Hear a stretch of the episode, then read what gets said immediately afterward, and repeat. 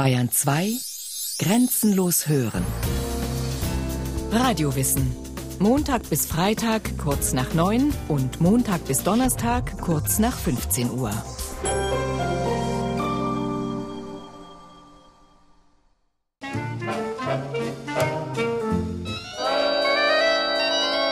Wenn der kleine Mann mal Sonntag hat, dann regnet's. Das ist leider überall so auf der Welt. Hätte man die Deutschen Mitte der 50er Jahre gefragt, wen sie wohl am ehesten als Vorbild ansähen, so wäre die Antwort recht einhellig gewesen. Niemand kann bei uns, wie das im nationalsozialistischen Reich der Fall war und wie es jetzt noch zu unserem Bedauern in weiten Teilen Deutschlands in der Ostzone der Fall ist, durch geheime Staatspolizei der Freiheit und des Lebens beraubt werden. Nein, nicht Konrad Adenauer. Der war als amtierender Bundeskanzler noch zu sehr der Tagespolitik verhaftet, um schon jene Erhöhung zu erfahren, die ihn 50 Jahre später in der ZDF-Vorbilder-Hitparade Unsere Besten vor Mitkonkurrenten wie Boris Becker, Johann Sebastian Bach oder Verona Feldbusch-Poth siegen ließ. Nein, der Sieger einer derartigen Umfrage hätte mit hoher Wahrscheinlichkeit Albert Schweitzer geheißen. Betrachtet nimmt sich mein Leben etwas abenteuerhaft aus. Im Grunde aber ist es ziemlich einfach.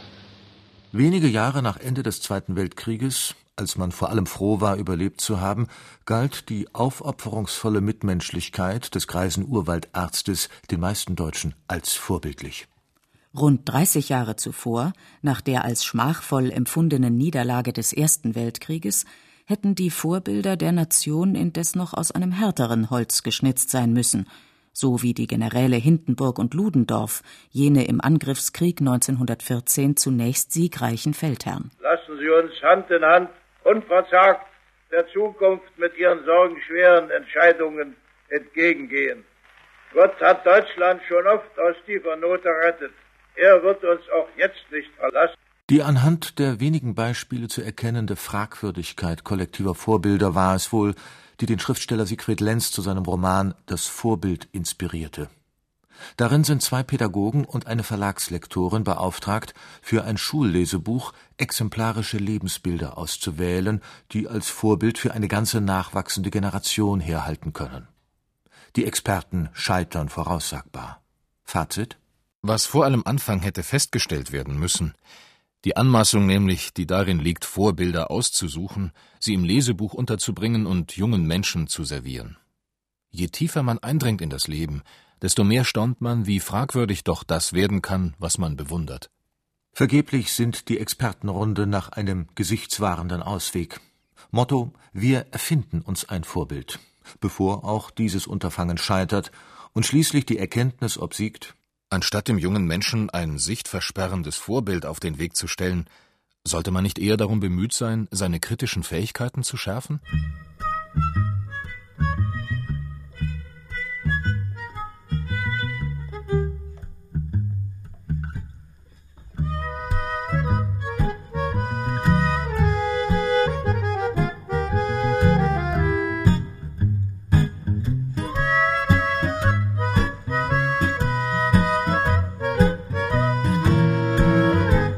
Ohnehin erhebt sich die Frage, wann je ein nennenswerter Teil der Menschheit auf Dauer ähnlich selbstvergessen hätte sein wollen wie Albert Schweitzer oder Mutter Teresa.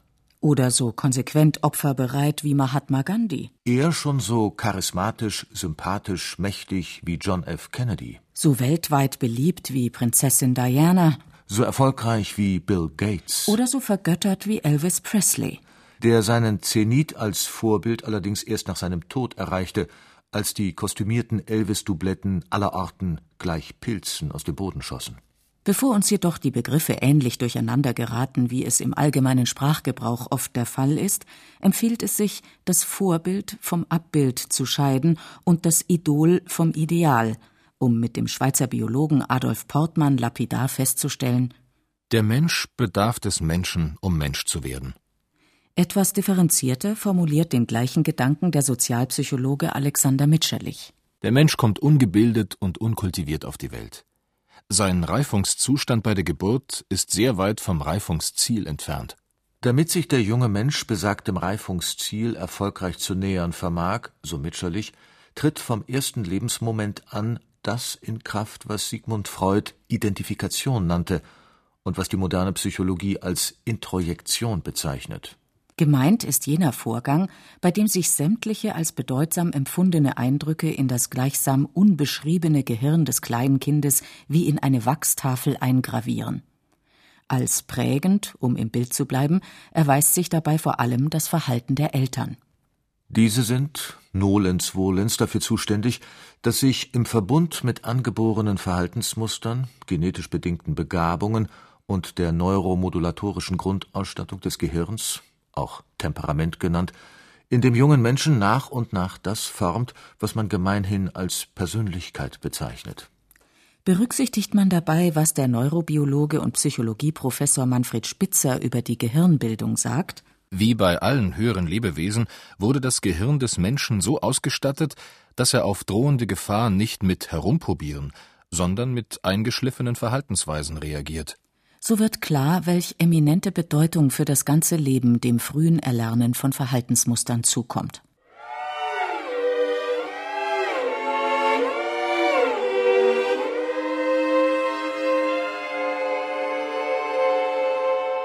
Zwar zielt die früheste Identifikation des Kindes naturgemäß auf die Mutter, doch etwa ab dem sechsten Lebensjahr beginnt sich der Heranwachsende zunehmend am Vorbild des jeweils gleichgeschlechtlichen Elternteils zu orientieren.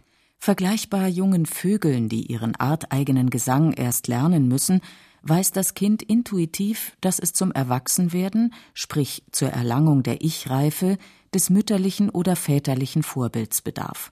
Ein Umstand, der Elterngenerationen früherer Epochen offenbar wenig anfocht. Jene begriffen ihre Kinder zumeist weniger als Bereicherung, denn als Störenfriede ihres eigenen Wohlbefindens und so folgte man über Generationen lieber jenem Muster, das Wilhelm Busch so karikierte. In diesem Reich geborener Pflege, wer könnte sich des Lebens freuen, wird es versäumt, schon früh die Regel der Rücksicht kräftig einzubläuen. Nicht Vorbild zu sein, entsprach also lange Zeit dem Elternideal, sondern Erzieher, nicht Einfühlung in die Bedürfnisse des Kindes, sondern Zucht und Ordnung. Liest man sich durch die Erziehungsratgeber des 18. und 19. Jahrhunderts, so quellen diese über von Vorschlägen zur körperlichen und seelischen Gewaltanwendung, stets mit dem Ziel der Unterordnung des kindlichen Willens unter den Willen des Erziehers. Im schlichten Jargon des 19. Jahrhunderts hieß dies Der Gehorsame tut, was geheißen, und unterlässt, was verboten ist. Begleitet wurde diese Ideologie von dem beharrlich propagierten Mythos, dass Eltern ihre Kinder gleichsam naturgesetzlich liebten. Erst die Psychologie des 20. Jahrhunderts räumte mit dieser mehr auf. So stellte etwa die Schweizer Psychologin Alice Miller klar, Sämtliche Ratschläge zur Erziehung von Kindern verraten mehr oder weniger deutlich die Bedürfnisse der Erwachsenen, deren Befriedigung die vitale Entwicklung des Kindes verhindert. Nicht auf die Entwicklung einer Ich-Reife zielte folglich das Erziehungsideal von Eltern, Berufspädagogen und Klerus, sondern auf die Anpassung des Zöglings an bestehende Normen und Moralvorstellungen. Übersehen wurde dabei indes, dass sich dem auf das elterliche Vorbild fixierten Kind nicht nur besagte Werte vermitteln, sondern auch die Art und Weise, wie jene vermittelt werden. Dazu Alice Miller. Wenn man ein Kind erzieht, so lernt das Kind, wie man erzieht. Wenn man einem Kind Moral predigt, so lernt es Moral zu predigen. Wenn man mit ihm schimpft, lernt es zu schimpfen. Wenn man es demütigt, lernt es zu demütigen. Besonders prägend, so Alexander Mitscherlich, ist hierbei die vom Kind erlebte Diskrepanz zwischen solcher Art vermittelter Moral und dem zugleich beobachteten Vorbild des Erziehers. Ein Vater, der seinen Kindern Zurückhaltung beim Rauchen oder Trinken predigt, sich aber selber jeden Genuss erlaubt, vermittelt zweierlei. Erstens die Norm und zweitens den Trick, wie man diese Norm umgeht. Botschaft? Mach es wie ich, wenn du erwachsen bist, so wirst du dein Stück Lust erlangen. Die bedenkenlose Weitergabe eigener Kindheitserfahrungen erklärt die Haltbarkeit der Identifizierungen mit den von der Gesellschaft als negativ beurteilten Zügen eines Vorbildes. Wer beispielsweise Zärtlichkeit in der Kindheit nicht als Verhaltensmöglichkeit erlebt hat, kann sie später nur mehr mühsam erlernen. So muss man denn wohl auch Johann Wolfgang von Goethes wohlmeinende Sentenz Was du ererbt von deinen Vätern hast, erwirb es, um es zu besitzen. eher zwiespältig auffassen. Denn stets, so Mitscherlich weiter, Sind es die früh erfahrenen Vorbilder, von denen es abhängt, welcher Grad an Triebsteuerung, was für ein Gewissen und welches Ich-Ideal sich bei einem Menschen herausbildet. Wer als Kind etwa täglich Gewalt erlebt hat, sei es virtuell oder im realen Leben, der wird folglich Gewalt als Verhaltensmöglichkeit verinnerlichen oder, um es mit dem Neurobiologen Manfred Spitzer auszudrücken, In dessen semantischen Netzwerken im Gehirn wird Gewalt einen bedeutenden Platz einnehmen. Da aber nicht nur negative Verhaltensmuster auf Kinder nachhaltige Wirkung zeitigen, sondern ebenso sehr auch positive Vorbilder, möchten wir dieses Kapitel zunächst mit einer Forderung der Schriftstellerin Marie von Ebner-Eschenbach abschließen. Man muss das Gute tun, damit es in der Welt sei.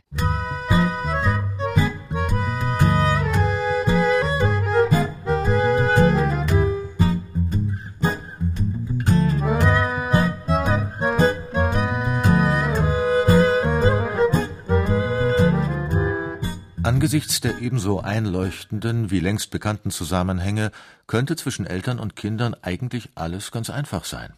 Wären da nicht inzwischen Faktoren wirksam, die allzu oft die elterliche Vorbildlichkeit erneut in Frage stellen? Bevor wir diesen Aspekt anhand einer aktuellen Jugendstudie beleuchten, wollen wir aber den Heranwachsenden zunächst auf seinem weiteren Weg zur Ich-Reife begleiten.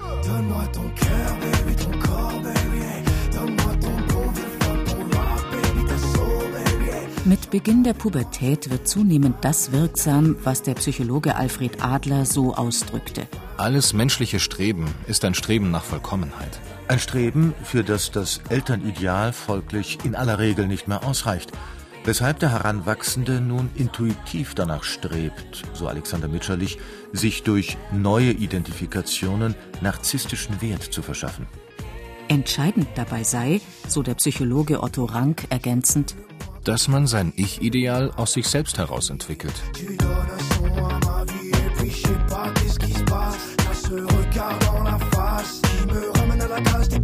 Um Identifikationen geht es also und um Ideale.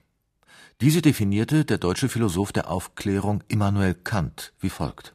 Ein Ideal ist vollkommen, daher nie ganz erreichbar, doch als Wunschbild für unser Streben notwendig. Das am meisten verbreitete und zugleich allgemeinste Ideal, so der Wiener Philosoph und Publizist Wolfgang Kraus, ist das Ideal des persönlichen Glücks. Dieses Ideal ist jedoch schwerlich auf direktem Weg zu erreichen. Also bedarf es näherliegender, sprich erreichbar scheinender Ideale, an denen sich die für das Glücksempfinden so wesentlichen Faktoren wie Selbstvertrauen, Fantasie, Hoffnung und Lebensfreude entfachen lassen.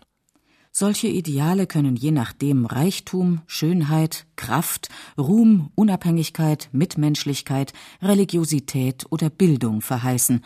Meist jedoch nehmen sie konkrete Gestalt an und heißen dann etwa Topmodel, Fußballprofi, TV-Moderator, Priester, Softwareentwickler oder Popstar.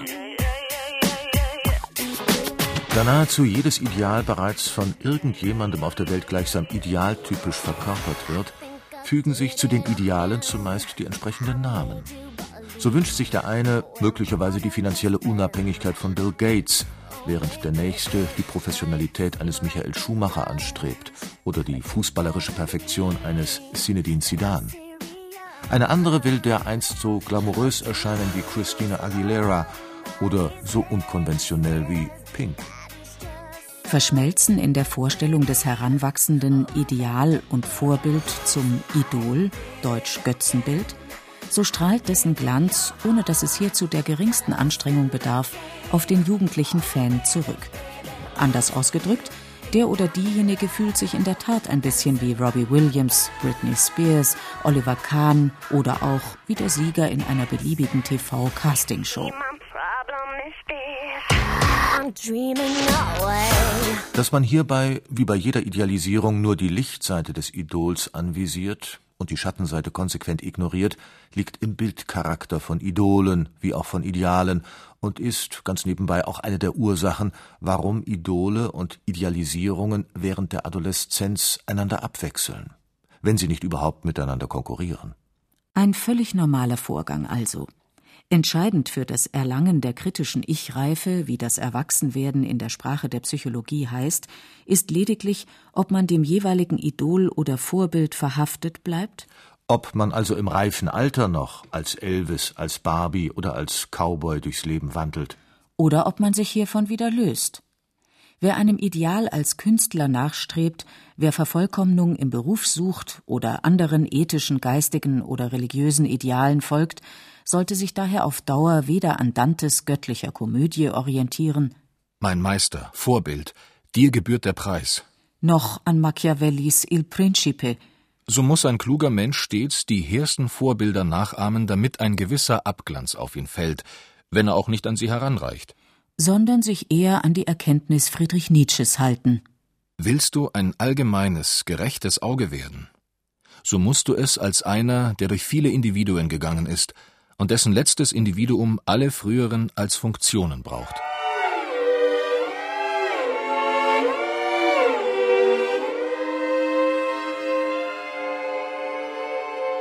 Den Vorbildern gleichsam auf die Schultern zu steigen, um sie schließlich zu überwinden, war in der Kulturgeschichte stets angesagt, wenn es darum ging, aus der Masse der Nachahmer und Kopisten herauszuragen, sprich sich einen Namen zu machen.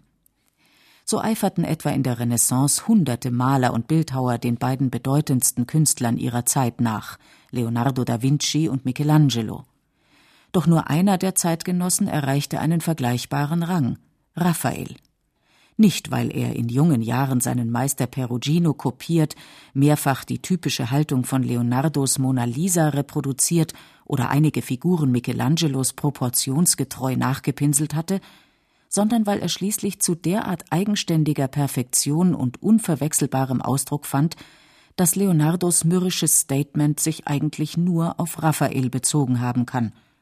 Armselig der Schüler, der seinen Meister nicht übertrifft. Vergleichbare Beispiele sind in der Kunst- und Kulturgeschichte ohne Zahl. So folgten etwa Anfang des 20. Jahrhunderts nicht minder viele Maler dem künstlerischen Vorbild Paul Cézannes, aber nur einer von ihnen übertraf den Ruhm des Meisters, Pablo Picasso. Ähnlich beriefen sich zahlreiche Redner der Antike auf das Vorbild des Atheners Demosthenes, aber nur einer nutzte die so erworbenen Fähigkeiten, um sich als Staatsmann und Theoretiker für alle Zeit einen Namen zu machen. Marcus Tullius Cicero. So schafften es zu Beginn der 60er Jahre nur zwei von unzähligen Rhythm and Blues Bands, ihr erklärtes Vorbild Chuck Berry in den Schatten zu stellen, die Beatles und die Rolling Stones. Kids are different today. I hear every mother say, Mother needs something today to calm her down. Folgt man der Geschichte der Menschheit bis zu ihren Anfängen, so darf man getrost jegliche kulturelle, technische oder wirtschaftliche Weiterentwicklung als Vorgang ansehen, bei dem jemand seinen Vorbildern, bildlich gesprochen, auf die Schultern gestiegen ist. So wie jede technische Entwicklung im Automobilsektor in letzter Konsequenz auf der patentfreien Erfindung des Rades fußt, bedurfte es, neben der Erfindung des binären Codes und des Mikroprozessors, unter anderem der Entwicklung etlicher Programmiersprachen, bevor sich der Humus gebildet hatte, auf dem Bill Gates sein Software-Imperium aufbauen konnte. Dass der reichste Mensch der Welt sich darüber hinaus offiziell William Henry Gates III. nennt, lässt darauf schließen, dass Bill Gates seine zielstrebige Persönlichkeit nicht zuletzt dem väterlichen und großväterlichen Vorbild verdankt. Eine beliebte Figur in Märchen wie auch in zahlreichen Hollywood-Filmen ist der Archetypus des Mentors. Dieser verfügt in meisterlicher Weise über akkurat jenes Wissen oder jene Eigenschaften, die dem Helden oder der Heldin fehlen, um ihr ehrgeiziges Ziel zu erreichen. Voraussetzung dafür, dass der Mentor die erwünschte Vorbildfunktion wahrnimmt, ist die Einschätzung, ob er seinen Schützling ins B hierfür als würdig erachtet.